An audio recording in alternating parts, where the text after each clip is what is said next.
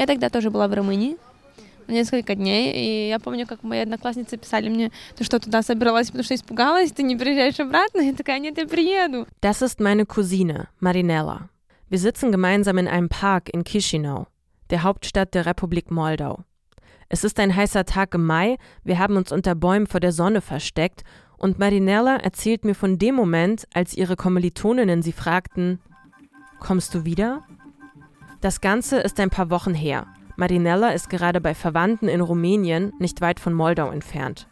Und in diesen Tagen hört man im Osten des Landes, in der autonomen Region Transnistrien, plötzlich Explosionen. Viele fürchten, das könnte der Anfang vom Ende sein. Russische Truppen könnten Moldau überfallen, so wie sie es schon mit der Ukraine getan haben.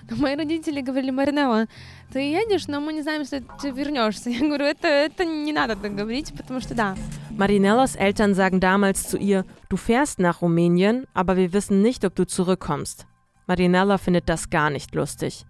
Aber tatsächlich haben in diesen Tagen viele Moldauer denselben Gedanken wie Marinellas Eltern. Einige verlassen fluchtartig das Land aus Angst. Die US-Nachrichtendienste haben am Dienstag berichtet, über Informationen zu einer Ausweitung des Ukraine-Konflikts auf Moldau zu verfügen. Viele haben Angst, dass ihr Land als nächstes von Russland angegriffen werden könnte. Die Behörden in der von Moldau abtrünnigen Region Transnistrien sprechen von einem Terrorakt. Die Anlage, die Russland gehöre und über die auch russisches Programm ausgestrahlt wurde, sei gesprengt worden. Moldaus Präsidentin wirft Russland Provokationen vor. Der Kreml droht indirekt mit einem Eingreifen in der Region. Ich will in diesem Podcast begreifen, wie es sich mit der Angst lebt, angegriffen zu werden. Wie es sich in einem kleinen Land lebt, das keinem Verteidigungsbündnis angehört und das nun das nächste Ziel des russischen Präsidenten Wladimir Putin sein könnte. Ein Land, das bisher mit Armut und Korruption schon genug zu tun hatte und das nun, auf die Einwohnerzahl gerechnet, die meisten ukrainischen Flüchtlinge aufgenommen hat. Wie hat der Krieg in der Ukraine das Leben in Moldau verändert? Für mich ist das eine ganz persönliche Frage. Moldau, das ist das Land, in dem ich geboren wurde. Um genau zu sein, komme ich aus der Separatistenregion Transnistrien. Also genau dort her, wo es die Explosion gab. Bis heute habe ich Familie auf beiden Seiten in Moldau und in Transnistrien. Ich mache mich also auf den Weg.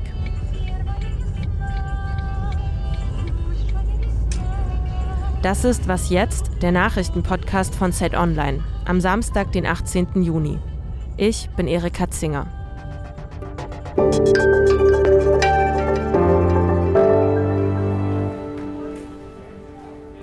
Mitte Mai, ich sitze am Flughafen in Wien.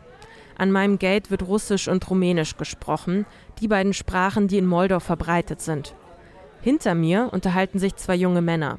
Das Wort Putin fällt immer wieder, über Maya Sandu, Moldaus Präsidentin, sprechen sie auch und natürlich über die Ukraine. Viele Gespräche am Gate drehen sich um den Krieg. Ein Mann scrollt sich neben mir durch russische Nachrichten, aber sonst ist alles wie immer. Großes Durcheinander, keiner der Passagiere hält sich an irgendwelche Regeln, typisch moldauisches Verhalten. Seit ich Kind bin, fliege ich regelmäßig nach Moldau. Meistens besuche ich meine Verwandten in Transnistrien, aber auch in der Hauptstadt Chisinau bin ich hin und wieder. Und obwohl mir der Weg nach Moldau vertraut ist, muss ich zugeben, ich habe diesmal ein wenig Angst vor meiner Reise. Im Stadtzentrum von Chisinau, da zeigen mehrere Straßenschilder in verschiedene Richtungen zu den Partnerstädten. Unter den Städtenamen steht, wie weit sie entfernt sind. Bis ins ukrainische Tschernowitz zum Beispiel sind es etwa 300 Kilometer. Kiew ist 400 Kilometer Luftlinie von Chisinau entfernt. Und Odessa, die Hafenstadt im Süden der Ukraine, ist nicht mal zwei Autostunden weit weg. Das kleine Land Moldau mit seinen rund 2,6 Millionen Einwohnern liegt nach Belarus so nah an den Orten der russischen Angriffe wie sonst kein anderer europäischer Staat. In the early morning of February 24th, Moldova woke up to a new grim reality. Like many in our country, I could hear the bombs falling over Odessa from my office. Der Krieg ist so nah, dass sie ihn hier hören konnten. Moldaus Präsidentin Maya Sandu sprach darüber im Mai vor dem Europaparlament. Auch Marinella, meine Cousine, erzählt mir davon. Где-то к пяти утра мы услышали am 24. Februar gegen 5 Uhr morgens hört Marinella zwei sehr laute Geräusche. Die hören sich für sie an wie Explosionen, erzählt sie. Und diese Explosionen sind so stark, dass sogar die Fenster in ihrem Zimmer wackeln. Das kommt ihr zwar ziemlich komisch vor, aber sie schläft erstmal wieder ein. Wacht wahrscheinlich 20 Minuten später wieder auf, es knallt wieder und da wird ihr klar, das ist kein Witz. Marinella ist 22 Jahre alt, ist groß und schlank und hat lange blonde Haare. Marinella studiert Englisch und Französisch an der Uni in Chisinau und unterrichtet selbst auch schon. Sie und ich, wir sind uns noch nie persönlich begegnet. Ich weiß, das klingt absurd, aber meine Familie besteht aus so vielen Tanten und Onkeln, die wiederum alle Kinder haben. Viele von denen kenne ich nur aus Erzählungen von Fotos. Früher, da hat Marinella meine alten Klamotten getragen, aus denen ich herausgewachsen war, meine Mutter und ich, wir waren die Luftbrücke von Deutschland nach Moldau. Süßigkeiten, Duschgel, Medikamente, alles, was es bei unseren Verwandten nicht gab, haben wir in unsere alte Heimat geschickt. Als ich für diese Recherche aufbreche, weiß ich, ich will Marinella treffen. Und als wir uns dann zum ersten Mal begegnen in Chisinau, da lacht Marinella und sagt, na endlich weiß ich, wessen schöne Kleidung ich immer getragen habe. Sie fängt sofort an zu erzählen, als hätte sie darauf gewartet, dass jemand sie mal fragt, wie war das für dich, als der Krieg nebenan losging? Die ersten zwei, drei Tage des Krieges ist sie regelmäßig nach draußen gegangen, auf die Straße im Zentrum, erzählt Marinella. An jeder Kreuzung standen Polizisten, die Kreuzungen waren gesperrt. Die Straßen waren leer.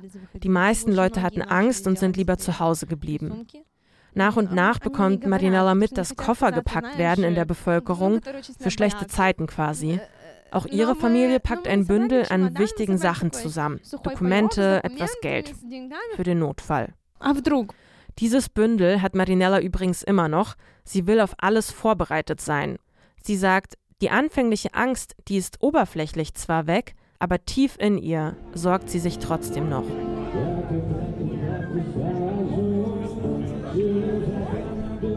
Trotz dieser Angst geht Marinellas Leben weiter und das der Menschen in Chisinau auch. In den Parks singen Straßenmusiker, die Cafés sind voll. Es ist oft schwer, einen Platz zu ergattern. Die Menschen genießen einfach den Sommer, lachen, haben Spaß. Von diesen ersten Tagen der Anspannung, wie sie Marinella beschreibt, spürt man mittlerweile wenig. Was ich aber wahrnehme, während ich durch die Straßen laufe, ist die symbolische Solidarität. Vor offiziellen Gebäuden in Chisinau hängt neben der moldauischen und europäischen Fahne ganz selbstverständlich auch eine Fahne der Ukraine. Viele Straßen werden von blau-gelben Plakaten gesäumt. No War steht auf denen und eine Friedenstaube ist daneben gemalt. Die mögliche Bedrohung nebenan, die ist auf den ersten Blick nicht zu spüren. Ich nehme keine Angst wahr, nicht bei Marinella, auch nicht bei anderen Menschen, mit denen ich spreche oder die ich auf der Straße sehe. Wie kann das sein? Vielleicht ja, weil die Menschen hier Bedrohung gewohnt sind. Sie gehen pragmatisch damit um. Oder wissen, wie sie in den Überlebensmodus schalten können. But you know, in a way we, we learned how to, to live our life uh, with this risk nearby because uh, there are 30 years of illegal station of this Russian army there, 30 years of uh, poor control on that uh, ammunition depot. And we had to, to just to build our life in this condition so we it is might be a huge risk it might be tomorrow something happens but we got used today we work today we build our life das ist Alina Radu Sie ist 54 Jahre alt und Chefredakteurin der wichtigsten Investigativzeitung Moldaus. Sierul de Garda heißt die. Das könnte man mit Zeitung der Wächterinnen übersetzen. Vor 18 Jahren hat Radu die Zeitung mit einer Kollegin gegründet. Ich treffe Radu in ihrem Büro in einem Hinterhaus in Chisinau. Sie spricht über das Gefühl der Gewöhnung, wie man mit Bedrohung lebt. Seit 30 Jahren ist die russische Armee nämlich auf dem Territorium Moldaus stationiert, sagt Radu. Sie meint damit das Gebiet Transnistrien im Osten des Landes. 1992 hat Transnistrien quasi seine Unabhängigkeit erkämpft, mit Hilfe der russischen Armee, die da noch aus Sowjetzeiten stationiert war. Ja, und die russischen Soldaten sind nach dem Krieg einfach nicht mehr weggegangen. Schätzungen gehen davon aus, dass rund 1500 russische Soldaten in Transnistrien sind. Russland bezeichnet sie als Friedenstruppe, eine völkerrechtliche Grundlage für die Stationierung gibt es nicht. Aber Russland sagt, wir sorgen in Transnistrien für Stabilität. Die Soldaten bewachen außerdem ein altes sowjetisches Munitionslager. 200.000 Tonnen Munition sollen da noch lagern. Radu sagt, jede Armee sollte in ihrem eigenen Land bleiben. Und sie spricht die OSZE, die Organisation für Sicherheit und Zusammenarbeit in Europa, an. Der hat die Russische Föderation in den 90ern eigentlich versichert, dass sie ihre Soldaten abziehen wird. Bis heute ist das nicht passiert.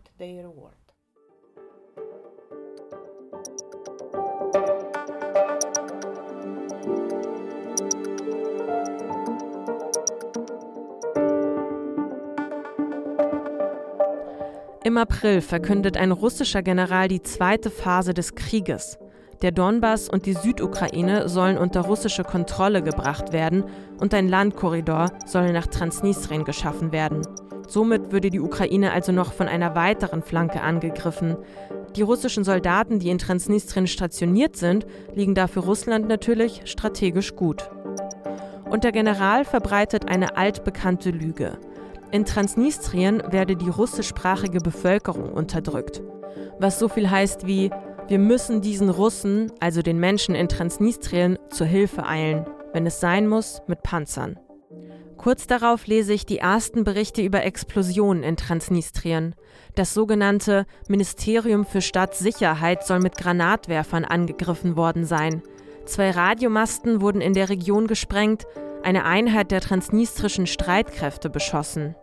In den nächsten Wochen wird es dann noch weitere Berichte über Explosionen und angebliche Terrorakte, wie es die transnistrische Führung behauptet, geben. Die Ukraine vermutet den russischen Geheimdienst dahinter. Eine Provokation. So sehen es auch Politiker in Moldau. Sie sprechen von Aktionen, die die Region destabilisieren sollen. Und Transnistrien selbst zeigt mit dem Finger Richtung Ukraine. Als reale Bedrohung ist Transnistrien in den vergangenen 30 Jahren in Moldau nicht wahrgenommen worden. Aber jetzt?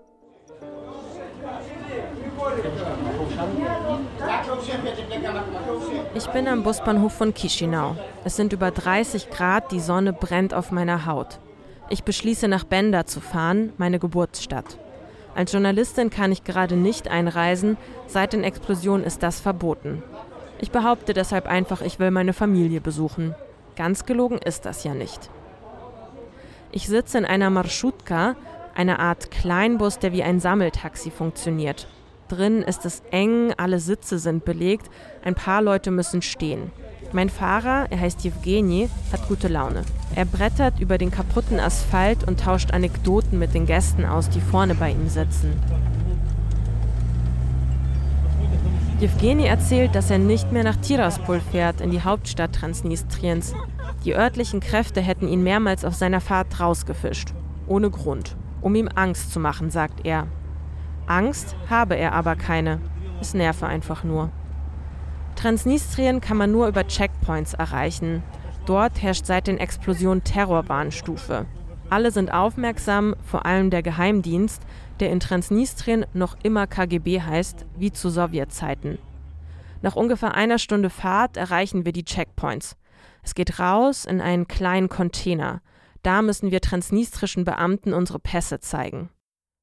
Von einer Beamtin werde ich mehrfach gefragt, ob ich denn keine transnistrische Staatsbürgerschaft hätte. Als ich verneine, schaut sie mich ziemlich ungläubig an. Es geht ein paar Mal hin und her und hin und her, aber dann dann habe ich es endlich geschafft. Ich sitze im Auto eines Verwandten. Ich bin in Transnistrien.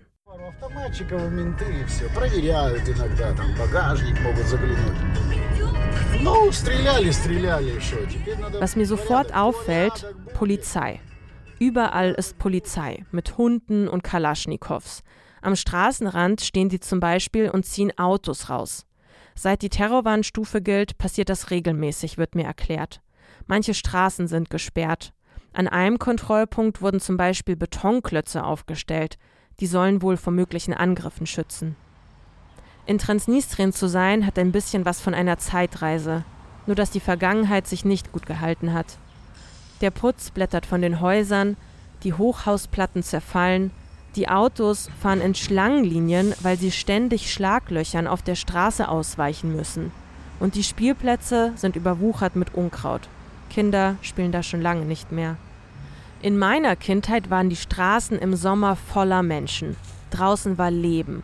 Knapp 350.000 Einwohner soll Transnistrien haben, halte ich persönlich für eine Übertreibung. Wilde Hunde und Katzen, ja, die gibt's in der Überzahl. Aber wo sind die Menschen?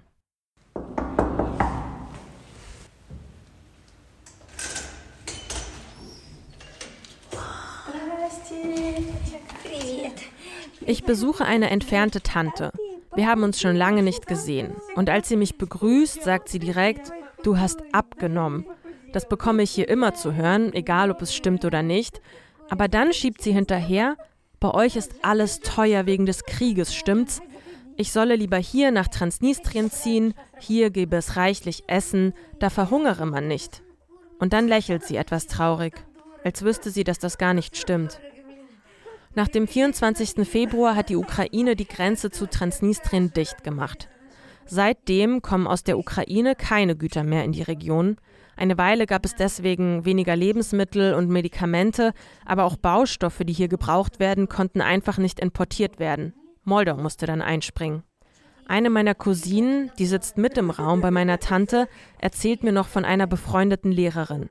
Am Tag nach den Explosionen in Transnistrien riefen die Eltern einer Schülerin an.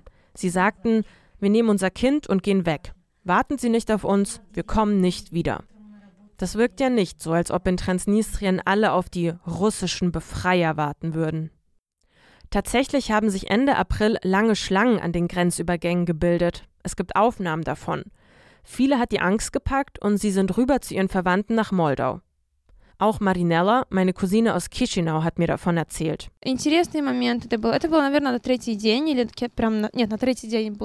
Familien sind in Scharen aus Chisinau an die transnistrische Grenze gefahren, gleich nach den ersten Explosionen in Transnistrien. Da haben sie dann gewartet auf der moldauischen Seite, bis ihre Verwandten nach langen Wartezeiten durch die Grenzkontrolle sind. Marinella saß mit ihren Eltern also im Auto und irgendwann kam ihre Tante zu Fuß rüber, stieg ins Auto und ist mit ihnen nach Hause nach Chisinau.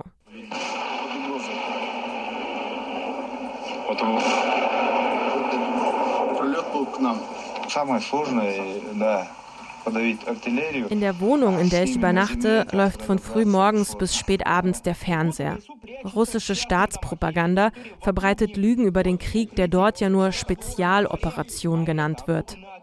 Ukrainische Soldaten hätten auf ihre eigenen Leute geschossen, heißt es in einer Sendung.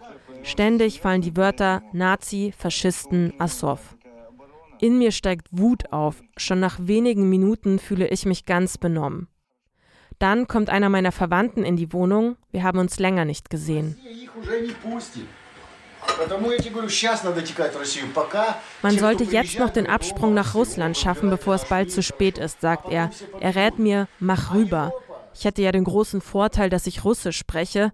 Ich schaue ihn nur wortlos an, dann redet er sich in Rage. Er würde jetzt auf der Stelle sein Leben für einen Soldaten geben, der im Donbass für Russland kämpft. Er sei schließlich alt und brauche dieses Leben nicht mehr, aber der junge Soldat, der solle leben, sagt er. Das Schlimme ist, ich bin mir sicher, er redet aus tiefster Überzeugung. Auf mich wirkt es, als hätte er eine Gehirnwäsche durchgemacht. Volles Propagandaprogramm. Ich frage mich, wie ernst kann ich diesen Menschen eigentlich nehmen? Wie soll ich ihm je wieder in die Augen schauen? Und denken wirklich alle hier im Land dasselbe wie er?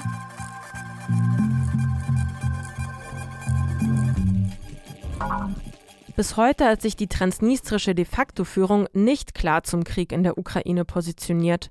In örtlichen Fernsehsendungen wird selten über die Kampfhandlungen berichtet. Es geht stattdessen um ukrainische Flüchtlinge. Von denen sind nämlich in den ersten Wochen ziemlich viele nach Transnistrien zu Verwandten geflohen. Über 20.000 sollen das sein, nachprüfen lässt sich die Zahl nicht. In Transnistrien gelten eigene Regeln, und zwar die eines autoritären Regimes. International wird das Land von keinem Land anerkannt, nicht mal von Russland. Es gibt zwar eine Verfassung, sogar eine eigene Währung, Gesetze, an die hält sich aber niemand. Das Land ist korrupt, aber auf einem anderen Level, als man es aus Moldau kennt. Das Sagen haben hier Oligarchen und die wollen ihr Business machen. Das erklärt mir auch die Journalistin Alina Radu. Uh, my question was, why do they need a war?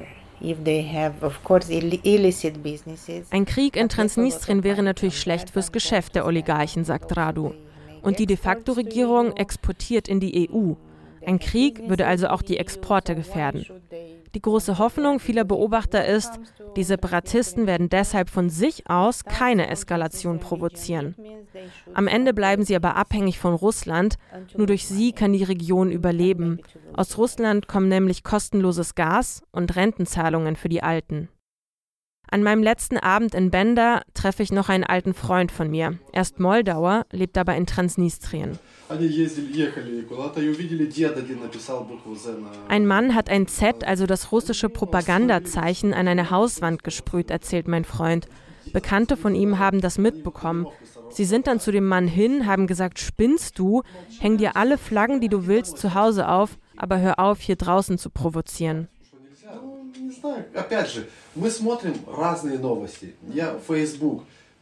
Wie real die Gefahr ist, kann keiner sagen. Wir schauen verschiedene Nachrichten, sagt mein Freund. Die russischen Sender sagen das eine, die ukrainischen das andere. Auf Facebook liest er dann das dritte, so gehe es immer weiter. Es kursieren viele ungesicherte Informationen in Transnistrien. Das macht es natürlich schwer zu filtern. Was stimmt denn nun? Nach drei Tagen volle Dröhnung Propagandafernsehen sitze ich wieder im Kleinbus. Ich fahre zurück nach Chisinau. Es hat mal wieder 30 Grad, drinnen ist es stickig. Ich schaue aus dem Fenster. Ich sehe ein letztes Mal die leeren Straßen, russische Fahnen im Wind, Polizei, die patrouilliert. Transnistrien kommt mir sehr zerrissen vor, als ob es selbst nicht wüsste, wohin es will. Ich passiere wieder Checkpoints und zeige an der Grenzkontrolle meinen Pass vor. Diesmal ohne viele Fragen. Und erst als ich die Straßenschilder wieder auf Rumänisch statt auf Russisch lese, atme ich aus.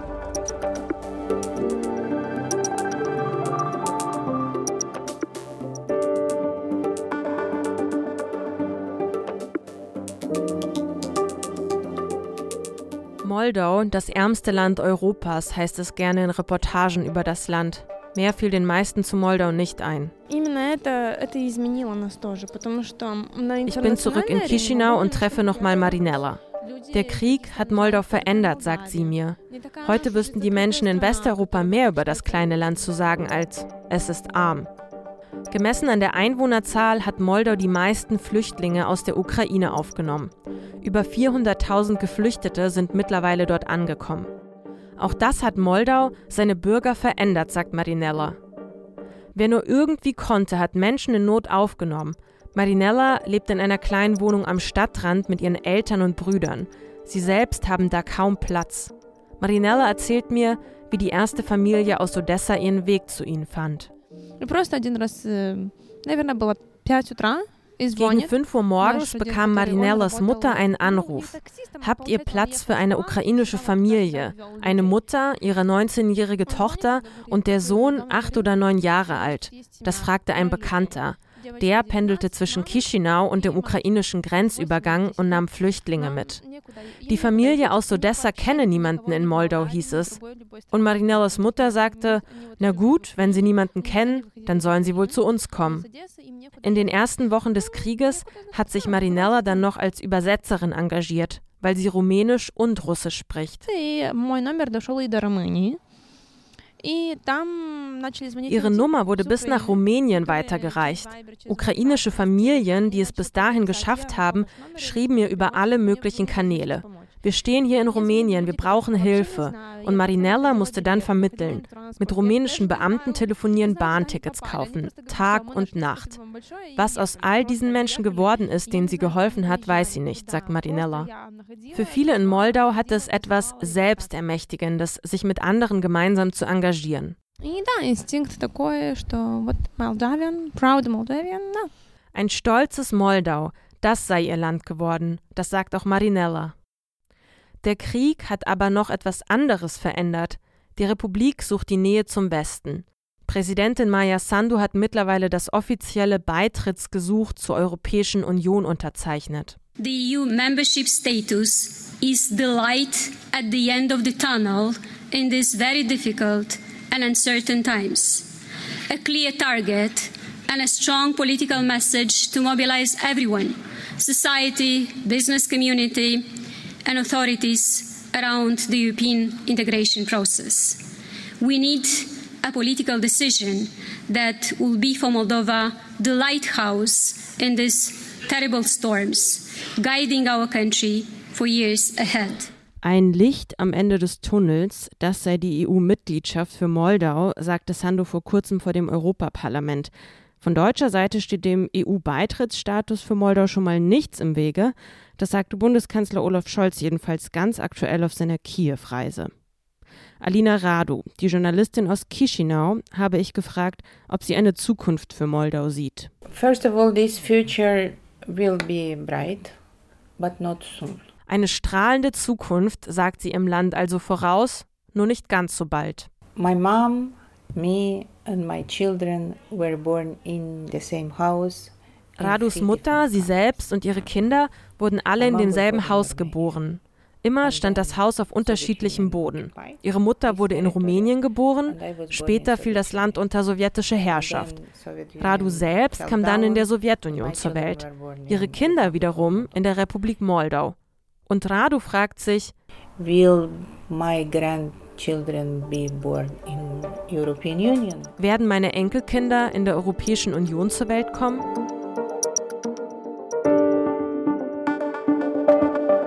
Ein so kleines Land und doch hat es schon viele unterschiedliche politische Systeme erlebt.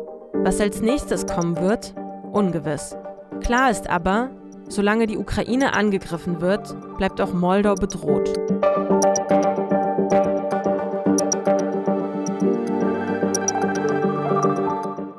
Was jetzt zeit.de ist unsere Mailadresse für Fragen oder Kritik zur Sendung. Mein Name ist Erika Zinger. Danke, dass Sie auf meiner Reise dabei waren.